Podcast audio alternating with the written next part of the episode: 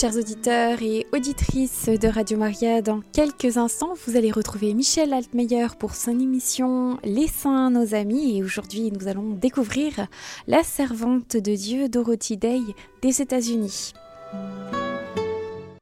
Alors, aujourd'hui, j'aimerais présenter une personnalité, une sainte, une future sainte, qui est très peu connue en France mais qui mérite vraiment que nous découvrions son itinéraire parce que, parce que je crois qu'elle veut intercéder pour beaucoup de nos jeunes, pour beaucoup de personnes qui aujourd'hui ont dans le cœur l'ardent désir d'être des apôtres de justice et de paix. D'ailleurs aujourd'hui c'est la fête de Saint François. Elle a énormément aimer Saint François pour son choix radical d'être pauvre parce que Jésus a choisi d'être pauvre et de servir les pauvres. Alors, qui est Dorothy Day? Ça s'écrit Dorothée avec un Y et Day comme en anglais le mot jour, D-A-Y. Dans le calcul de son âge, quand je vous dirai par exemple 1928, on ajoute trois ans parce qu'elle est née en 1897, c'est-à-dire trois ans avant 1900. Et elle mourra à l'âge de 83 ans en 1980, aux États-Unis toujours. Alors, qui est cette, euh, cette jeune femme, cet enfant? Cette euh, sainte, elle est née à New York, euh, dans un quartier populaire, dans une famille qui n'est pas du tout pratiquante. Le papa est journaliste, sportif. Il travaille la nuit pour euh, un journal du matin. Il est un père absent. Il se dit athée. La maman aime beaucoup ses enfants. Elle a deux frères et elle aura un petit frère ensuite après elle. Et hum, le soir, cette maman leur raconte beaucoup de sa propre enfance, euh, du monde, de la vie.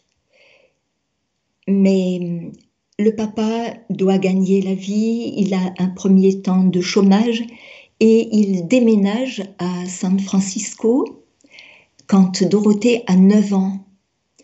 Et là, elle va vivre une expérience très bouleversante.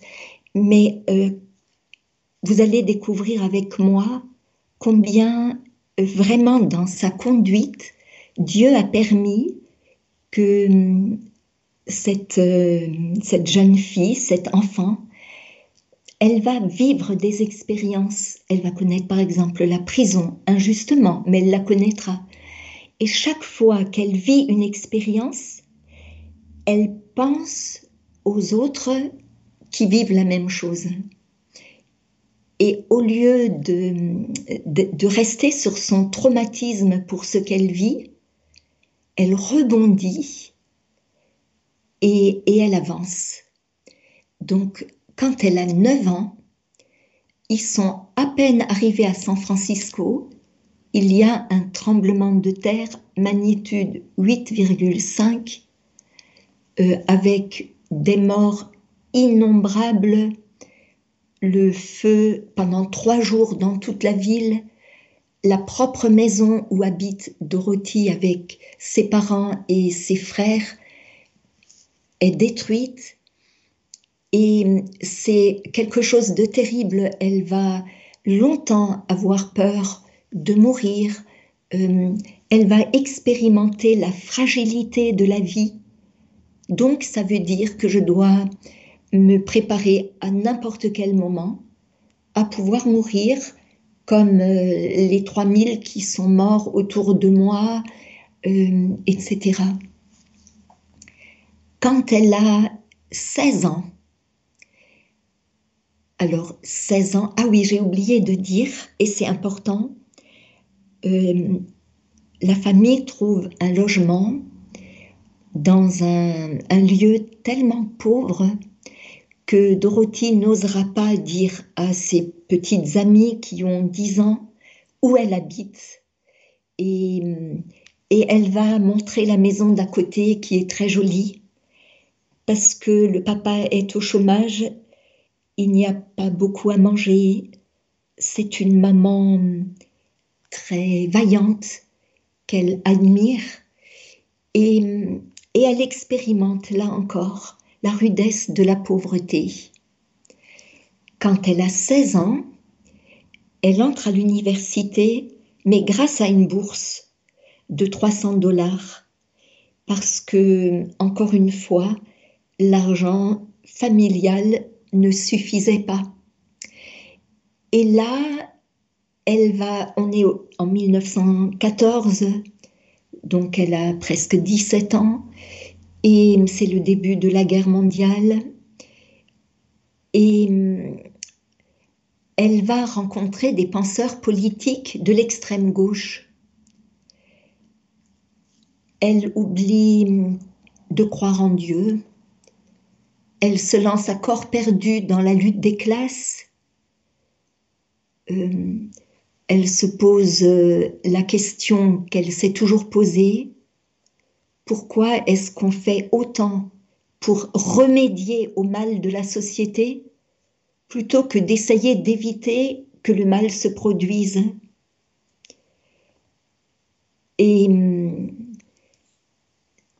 quand elle avait eu 14 ans, c'est-à-dire il y a deux ans et demi par rapport à l'université, elle avait hum, rencontré deux amies, l'une d'elles qui aimait lui parler des saints et l'autre qui avait une maman que de temps en temps Dorothy voyait en train de prier.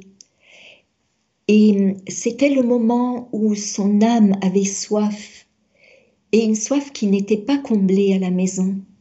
Et donc elle avait demandé à sa maman si elle pouvait être baptisée.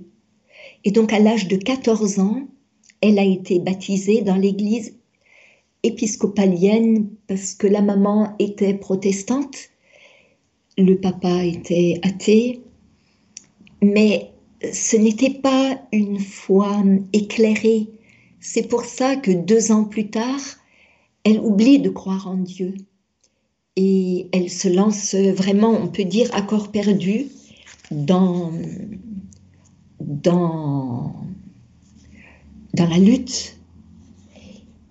Euh, euh, elle va connaître aussi des détresses et progressivement, elle se rend compte qu'à chaque détresse, elle a besoin d'aller prier à l'église Saint-Joseph et elle trouve la paix elle n'a pas encore besoin de Dieu parce que Dieu est Dieu. Euh, juste, elle découvre que au cœur de la détresse, eh bien, euh, Dieu l'aide. Et elle découvre aussi qu'il y a autour d'elle des personnes qui portent secours à tous ces pauvres et qui, au moment où elle entre dans la lutte des classes, et où elle est très révoltée par rapport à l'Église catholique euh, parce que euh, elle va se rendre compte que, eh bien, elle dira euh, où sont les saints qui vont essayer de changer l'ordre social et qui, au lieu de, de porter secours à quelques pauvres, vont tout faire pour abolir la pauvreté. Elle, euh, va connaître euh, pendant ces années-là euh, une épreuve, une épreuve affective, puisqu'elle a arrêté ses études et qu'elle se lance dans le journalisme parce qu'elle veut le monde réel, elle veut raconter ce qui se passe, elle veut dire comment c'est euh, dans le monde du travail, elle veut hum, donner leur voix aux ouvriers. Alors, euh, voilà, elle va être dans une imprimerie, une bibliothèque, un restaurant, et elle va s'inscrire comme élève infirmière dans un hôpital civil. Et là, encore sur le terrain, euh, elle se rend compte que le travail d'infirmière la met au contact avec beaucoup de souffrance. Elle n'a pas de réponse, elle découvre son impatience, elle découvre la détresse, elle découvre la mort. Et hum, quand, euh, quand elle a 19 ans, elle, euh, elle va travailler aussi aux côtés de ce qu'on appelle à ce moment-là aux États-Unis les suffragettes, c'est-à-dire c'est sans que ce soit euh, euh, entaché de quelque chose de négatif, mais c'est un mouvement féministe qui réclame simplement le droit de vote. Et bien sûr, ça ne plaît pas au gouvernement. Et on est en 1917 et elle est arrêtée avec 30 autres manifestantes. Elle est jetée en prison, elle est revêtue euh, de, de l'habit rayé des prisonnières, elle souffre physiquement parce qu'elle est, elle est frappée, elle est mise à l'isolement. Euh, quand elle veut faire la grève de la faim, on l'oblige à manger. Elle, euh, elle est très révoltée, mais elle est aussi complètement désemparée. Elle ne sait, d'abord c'est injuste, il n'y a pas eu de procès, combien de temps elle va rester en prison, elle a à peine 20 ans, et hum, elle va rester 30 jours, ce qui est beaucoup pour une jeune de 20 ans, et hum, elle recommence encore en sortant à aller de plus en plus souvent prier, mais sans se mêler aux croyants. Elle les observe et elle dira par exemple, quand je sors de l'église et s'il y avait des chrétiens dans l'église, ils, voient un pauvre, mais personne n'enlève son manteau pour le lui donner. Or, à ce moment-là, elle commence à beaucoup lire déjà la Bible. Et donc, elle voit euh, j'étais nue et tu m'as revêtue. Donc, euh, elle continue d'être infirmière et euh, à l'âge de 21 ans, elle soigne un jeune qui s'appelle euh, Lionel Moïse.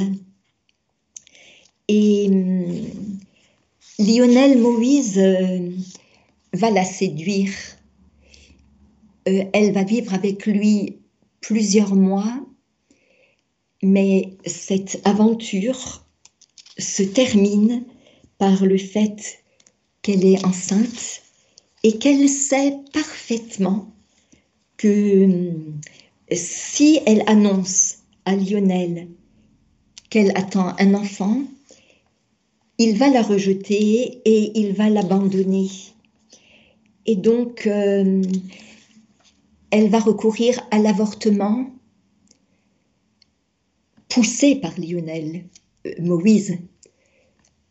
Et au moment où elle euh, revient de son avortement, qui va être pour elle l'acte le plus douloureux qui la marquera jusqu'à sa mort, quand elle revient et qu'elle raconte à Lionel que ça y est, elle est maintenant libre, eh bien, lui, tout simplement, il lui annonce que il l'abandonne, que elle ne l'intéresse plus et que donc euh, elle peut suivre son chemin.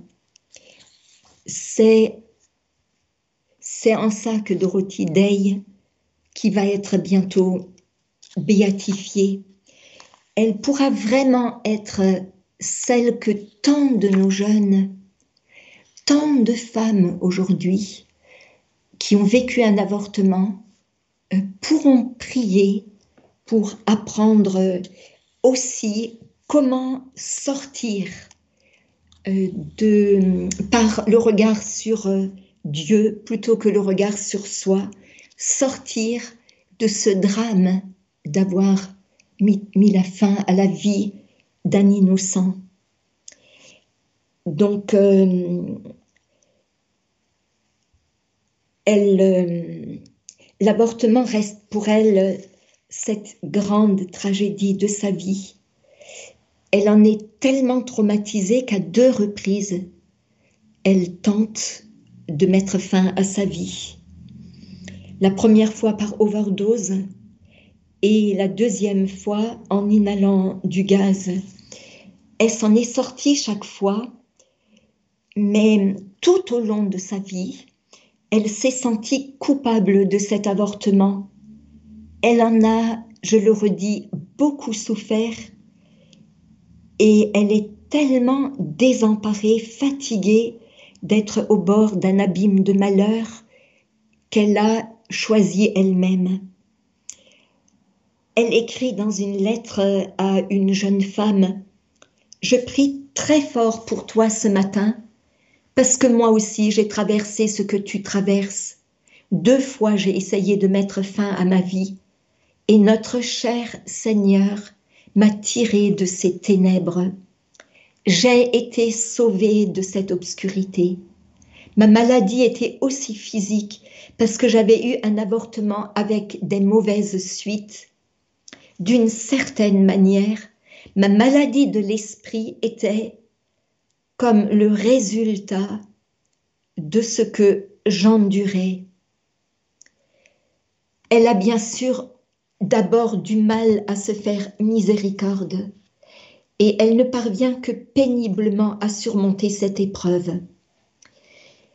Et hum, ce qui est beau, c'est que quand le cardinal O'Connor, ce cardinal capucin euh, de New York, euh, quand il a porté la cause de Dorothy jusqu'au pape et que le pape a reconnu l'héroïcité des vertus euh, de cette, euh, de cette euh, femme, de cette femme étonnante.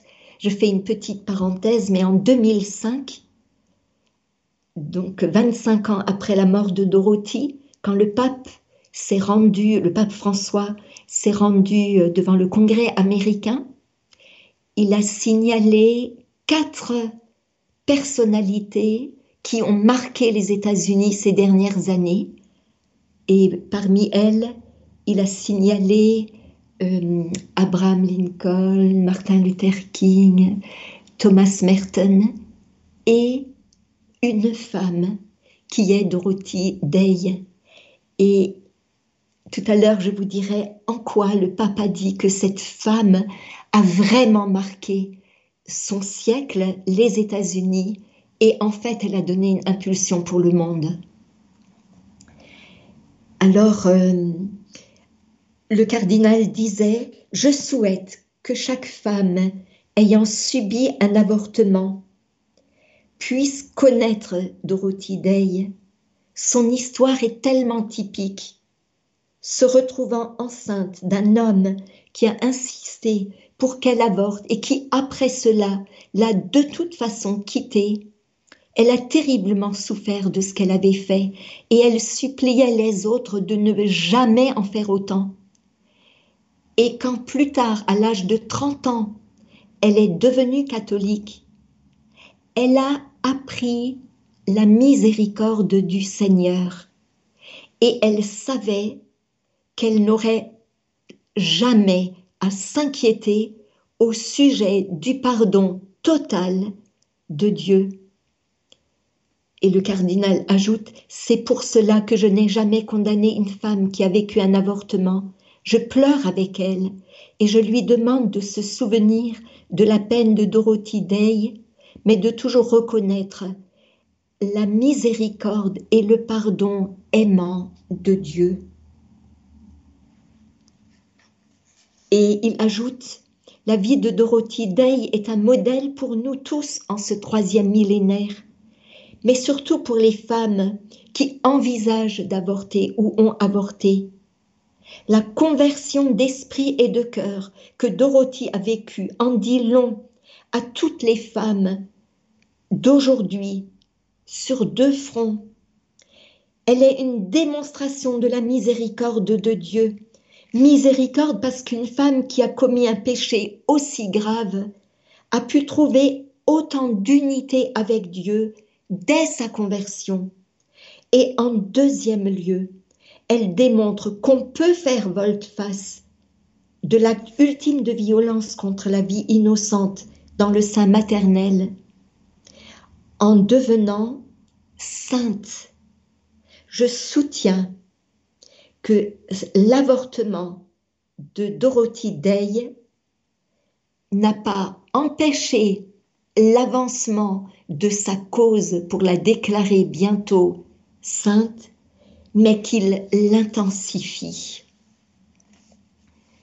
Alors, en 1920, elle a 23 ans, elle est encore en état de choc et là, elle rencontre et elle épouse un homme qui s'appelle Barclay Toby. C'est un riche New-Yorkais. Il a 16 ans de plus qu'elle. Et pour cet homme, Dorothy est une des innombrables femmes. Pendant un an, ils vont en Angleterre, en France, en Italie. Et hum, pendant cette période, tellement elle en est marquée, Dorothy écrit un roman qui est en fait son, autobiographie, qu'elle a intitulée La onzième Vierge.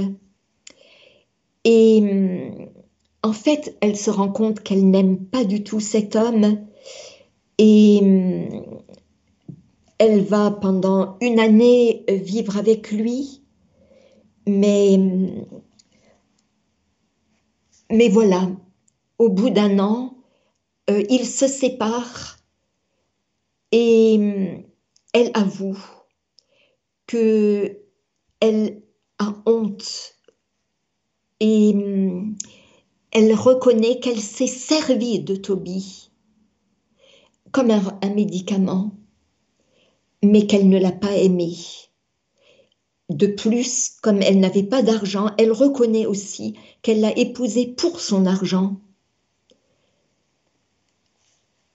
Donc, euh, elle quitte la région et elle part pour Chicago.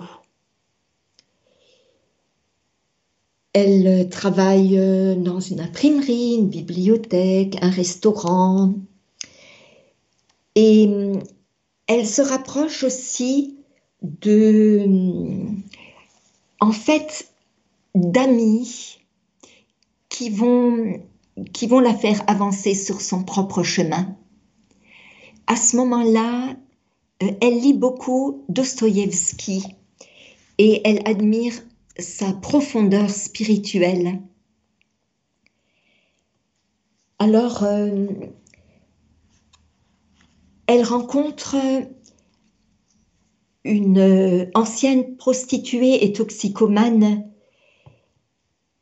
et qui, est, qui a avorté, euh, qui, qui est sur le point de se suicider. Et cette femme est malade. Et cette nuit-là, elle trouve refuge dans une maison de prostituées, euh, mais pas du tout parce que elles sont en train d'attendre. Euh, Dorothée n'est absolument pas une prostituée, mais juste parce que euh, cette jeune femme qui s'appelle May avait besoin d'être écoutée. Or, cette nuit-là, une rafle de police est organisée et Dorothée et May, qui sont les seules femmes qui se trouvent dans cette maison, sont arrêtées et hum, pour motif de prostitution. Et pour la deuxième fois, Dorothée se retrouve en prison, mais cette fois-ci dans une cellule avec des prostituées et des toxicomanes. Et elle est touchée par la manière dont ces femmes qui sont avec elle dans la cellule cherchent à l'aider. Et quand elle découvre comment elles sont traitées, elle se révolte contre un système judiciaire qui n'offre aucune possibilité pour qu'elle puisse s'en sortir. c'était une épreuve abominable qu'elle n'aurait jamais voulu traverser. Et elle dira, je crois que je ne pouvais pas souffrir davantage qu'à ce moment-là, parce que je connaissais la honte pour quelque chose que je n'avais pas fait, le mépris de moi-même, et j'étais marquée au fer rouge, humiliée publiquement dans les journaux. Et pourtant, je n'avais rien mérité. Alors, euh, elle va, en sortant de prison, partager à Chicago un logement avec une Canadienne française et une famille catholique qui va beaucoup lui parler des saints. Et elle va de nouveau se rendre compte en relisant sa vie combien Dieu est présent elle va vendre ses droits d'auteur de son roman euh, à, Hollywood pour avoir un peu d'argent suffisamment pour quitter Chicago et revenir à New York. Et c'est là qu'elle va rencontrer euh, un homme étonnant. Mais avant de vous parler de cet homme qu'elle va rencontrer, je dois encore dire que euh, quand, quand elle a 30 ans, elle fait la connaissance d'un homme qui s'appelle Forster Batterham, euh, grand, mince comme elle. Elle, elle est très belle. Euh, elle est souvent comparée aux plus grandes actrices de cinéma. Et ils tombent amoureux l'un de l'autre. Et euh, elle dira, l'homme que j'ai aimé, avec lequel j'ai vécu en concubinage, était anarchiste. Elle est heureuse. Cet homme aime aller à la pêche, étudier les étoiles, il l'ouvre à la beauté de la nature. Et euh, il a un tel enthousiasme qu'elle est fascinée par ce monde de l'écologie qu'il lui fait découvrir. Elle l'aime profondément et hum, elle goûte vraiment près de lui, enfin, la paix et la joie. Mais, et le mais est un mais euh, de la conduite de Dieu, par des amis, voilà qu'elle reçoit, elle découvre qu'existe un livre qui s'appelle L'imitation de Jésus-Christ. Alors elle se remet à lire la Bible et l'imitation de Jésus-Christ. Elle est tellement heureuse dans cette petite maison bien décorée. Euh, et il vit vraiment une vie très fraternelle, très communautaire avec les voisins qui sont justement trois familles catholiques, une famille juive et une famille roumaine euh, orthodoxe. Mais voilà, plus elle, elle s'enthousiasme pour Jésus, elle passe des heures à prier, et plus euh, il y a entre Forster et elle un fossé qui se creuse. Elle va maintenant régulièrement à la messe le dimanche et même en semaine et remercie Dieu ouvertement pour le bonheur qu'il habite mais par l'amour passionné que Forstler a pour la nature, elle espère que ça va le rapprocher de Dieu. Parce que pour elle, c'est le fait de vivre avec lui qui avait, qui avait apporté cette beauté de la nature qu'il avait elle aussi conduite à Dieu. Mais lui, euh, il ne comprend pas et hum, quand Dorothée lui annonce dans un bonheur fou, elle a 28 ans, qu'elle est enceinte, elle croyait ne plus pouvoir avoir d'enfant euh, après son avortement. Elle, euh, c'est ce qu'elle désirait le plus dans son cœur. Et donc, euh, sa petite fille qu'elle va appeler Teresa Tamar. Teresa en référence à Sainte Thérèse d'Avila parce qu'elle était en train de livrer sa vie. Et, et Tamar parce qu'elle aimait beaucoup une petite juive qui portait son nom.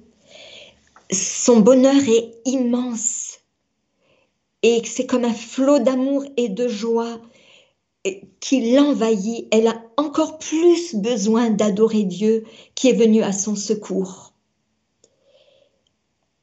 Mais voilà, elle décide de faire baptiser leur petite fille, puisque c'est la fille de Forstler et d'elle. Et elle savait qu'elle demanderait le baptême coûte que coûte. Je ne, elle, elle écrit, je ne voulais pas que mon enfant ait comme moi à se débattre pendant des années, à douter, à hésiter, sans morale et sans discipline. Je sentais que c'était la meilleure chose que je pouvais faire pour mon enfant. Et donc, pour moi-même, je suppliais Dieu de recevoir le don de la foi en même temps que je le demandais pour mon enfant. Mais elle sait très bien que cette décision va engendrer des difficultés dans sa relation avec Forstler. Et, un jour, euh, elle en parle à une religieuse qui lui dit, tu dois en parler à Forstler. Et s'il refuse, eh bien, tu dois choisir Dieu. Elle comprend que l'Église est sa maison. Elle souhaite donc un mariage religieux et elle souhaite d'autres enfants. Mais elle devine que Forster n'acceptera jamais un mariage religieux et que donc, si elle-même demande à être baptisée dans l'Église catholique en même temps qu'elle demande le baptême de son enfant, elle signe la rupture avec lui. Elle est tiraillée. Il y a eu le combat physique, presque fatal, comme avec mon accouchement, mais c'était dans mon âme. Tamar serait baptisée et moi, j'allais souffrir de perdre Forster. Devenir catholique pour moi, cela voulait dire abandonner un compagnon qui exigeait cela, c'est-à-dire que je ne fasse pas baptiser ma fille, abandonner un compagnon que j'aimais passionnément. Cela en est arrivé à un point où la question se résumait à savoir est-ce que je choisis Dieu ou cet homme que j'aime? J'avais assez connu l'amour pour savoir qu'une bonne famille équilibrée est ce qui rapproche le plus du ciel ici-bas. Pendant un an, elle sait tellement que Tamar a besoin d'un père et elle a besoin d'un mari. Mais il y a de telles disputes entre Forster et elle qu'en 1927, c'est-à-dire un an après la naissance, elle-même à 30 ans, ils se séparent définitivement. La rupture est difficile. Dorothée en a le cœur brisé.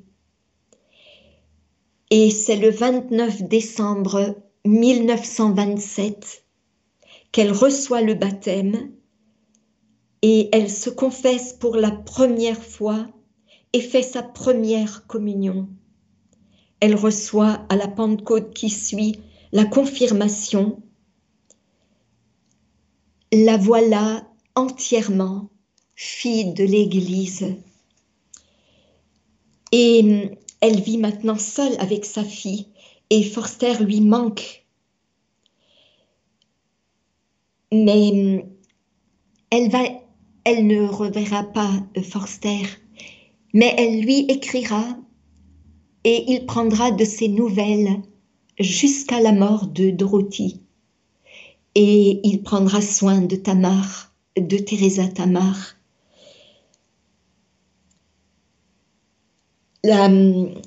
donc, euh, la jeune maman célibataire décroche un contrat à Hollywood où elle écrit des dialogues de films. Et cependant, elle se sent seule. Et c'est en octobre 1929 qu'il y a un crash boursier qui marque aux États-Unis ce qu'on va appeler la Grande Dépression. Et hum, c'est à ce moment-là que hum, Dorothy va connaître un nouveau combat. Ce nouveau combat, c'est que elle va couvrir comme journaliste la marche de la faim à Washington euh, parce que les ouvriers ont faim, parce que tout le monde a faim, c'est un crash boursier. Et hum, elle est tiraillée euh, entre sa foi et sa soif de s'engager auprès des masses qui se révoltent contre la misère et le chômage, entre sa volonté d'aider les plus pauvres et de lutter contre un système économique et son appartenance à l'Église qu'elle ne voit pas réagir au profit des pauvres, mais qu'elle voit se ranger du côté de leur intérêt. Alors elle va au sanctuaire de la Sainte Vierge, c'est le 8 décembre, elle va à la messe et et dans les larmes et l'angoisse, elle crie vers la Sainte Vierge que un chemin s'ouvre en elle, qu'elle puisse mettre ses talents au service des ouvriers et des pauvres. Et voilà que sur le chemin du retour, elle rencontre un homme, un Français, qui s'appelle Pierre Morin, dont l'esprit et les idées vont influencer tout le reste de sa vie. Cet homme a 55 ans. Il a grandi dans une famille paysanne dans le Lozère, en Lozère, en France. Euh, et il a, il a commencé son chemin chez les frères des écoles chrétiennes. Et puis, il est très cultivé en économie, en politique, en philosophie, en théologie. Mais voilà, il a librement choisi de vivre dans la pauvreté et il a quitté la France pour venir euh, aux États-Unis.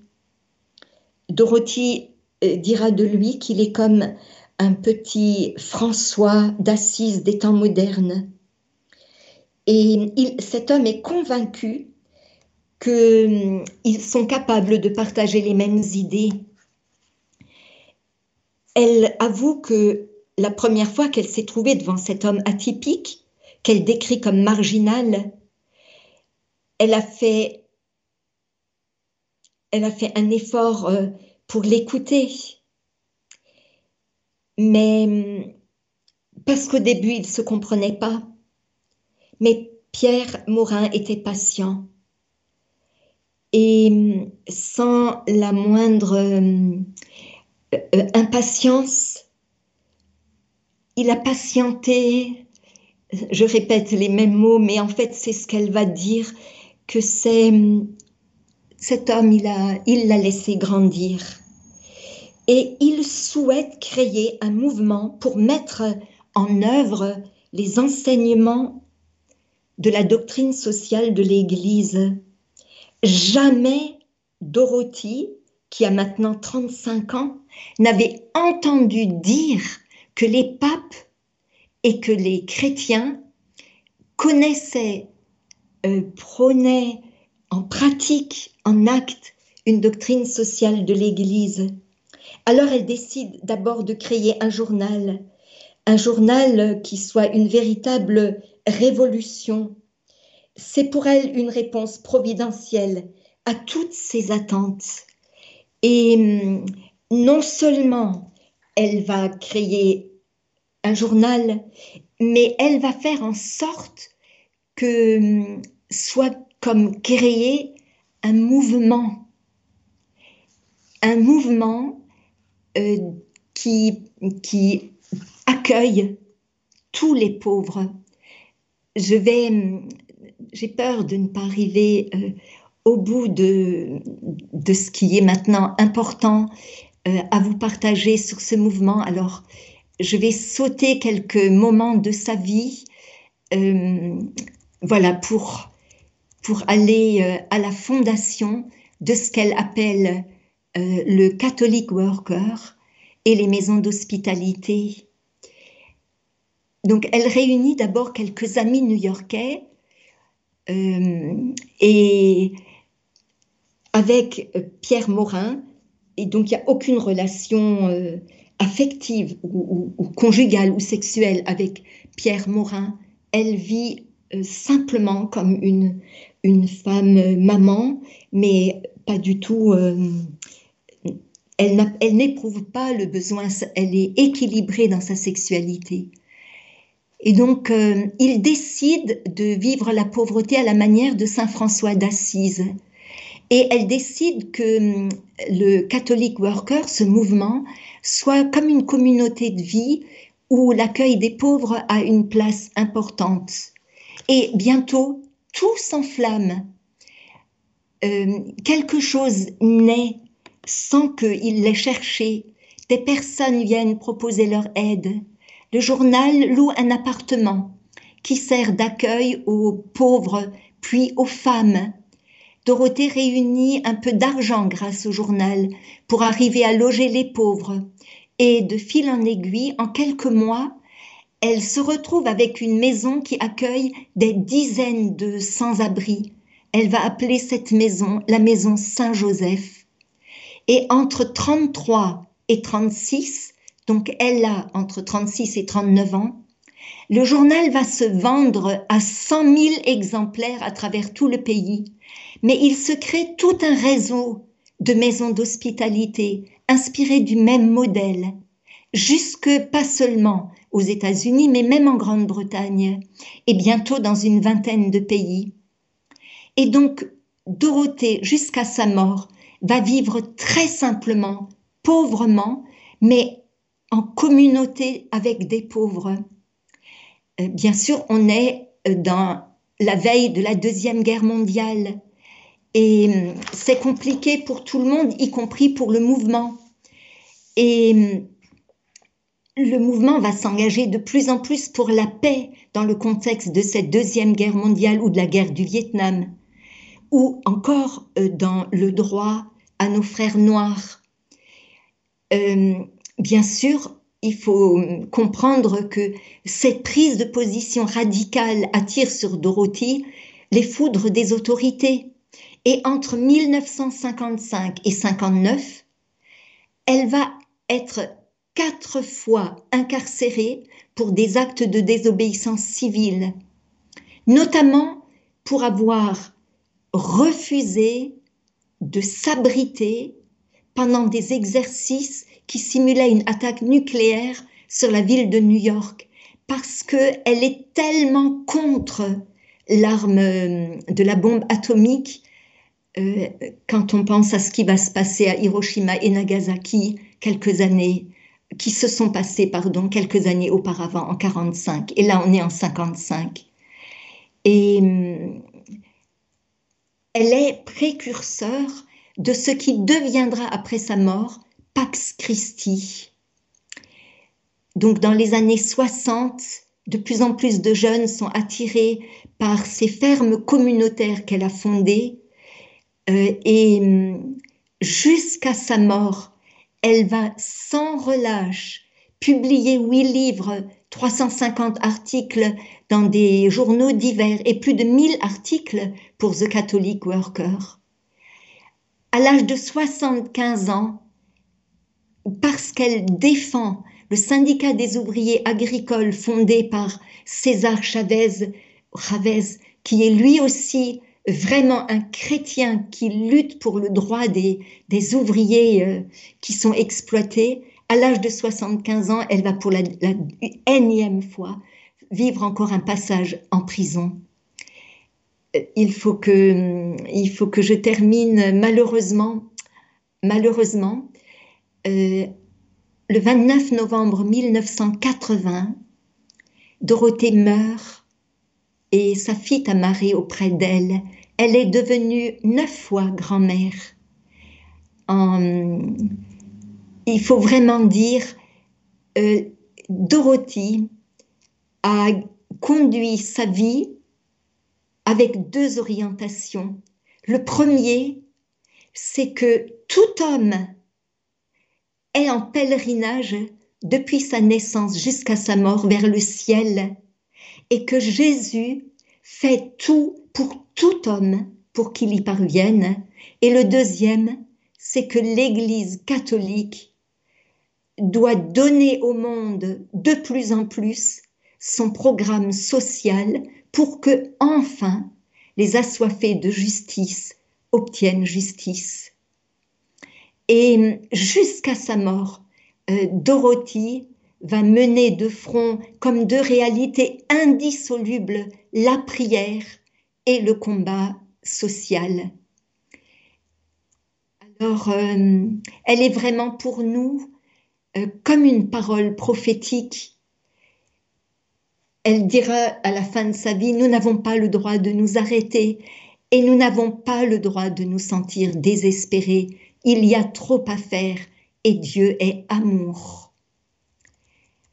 Voilà, j'aurais voulu vous lire quelques, quelques paroles encore de, de cette femme qu'on appellera euh, anarchiste chrétienne, mais qui veut se rendre semblable à Jésus en luttant contre la pauvreté, euh, mais non pas en restant riche, mais en optant radicalement, elle aussi, sur cette vie intense de prière, euh, ponctuée de beaucoup de temps de retraite spirituelle. Euh, elle insiste beaucoup sur la communion euh, parce qu'elle veut qu'on comprenne bien que, que Dieu mérite d'être Messire Dieu premier servi. Euh, oh là là, je, c'est toujours comme ça à la fin d'une émission. Euh, il y a tant à dire et qui n'a pas pu être dit. Merci en tout cas de nous avoir tracé ce magnifique portrait de Dorothy Day. Oui. Je, peut-être comme livre très facile à lire, il y a hum, euh, aux éditions première partie, Dorothy Day, Une rebelle au paradis.